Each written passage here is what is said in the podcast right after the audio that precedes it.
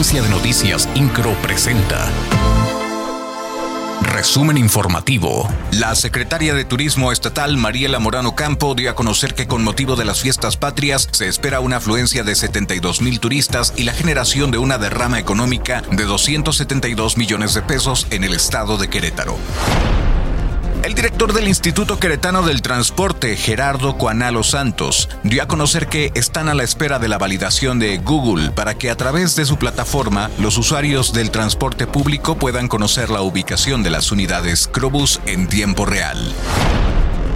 El secretario de Seguridad Ciudadana, Iván Elías Pérez Hernández, informó que el estado de Querétaro elevó el nivel de alerta al máximo. Esto luego de los hechos de violencia registrados en varios municipios de Guanajuato, así como en Jalisco. Indicó que como trabajo preventivo, elementos de la Policía Estatal, en coordinación con varias corporaciones municipales de seguridad, implementan el operativo Escudo con presencia policial y filtros de vigilancia de manera permanente.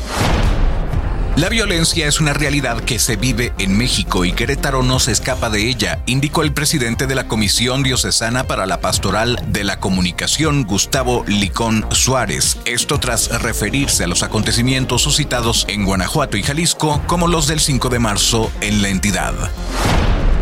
El presidente municipal de Querétaro, Luis Nava, acompañó a la secretaria de Cultura en el estado, Marcela Herbert, en la inauguración del Foro de Ciudades Creativas de Norteamérica y el Caribe, Inspiración Cultural 2022. Un foro que aseguró el alcalde logrará potenciar la inspiración y crear lazos que nos ayuden a formular respuestas a los grandes retos que enfrentamos las ciudades con este nombramiento por la UNESCO. INCRO, Agencia de Noticias.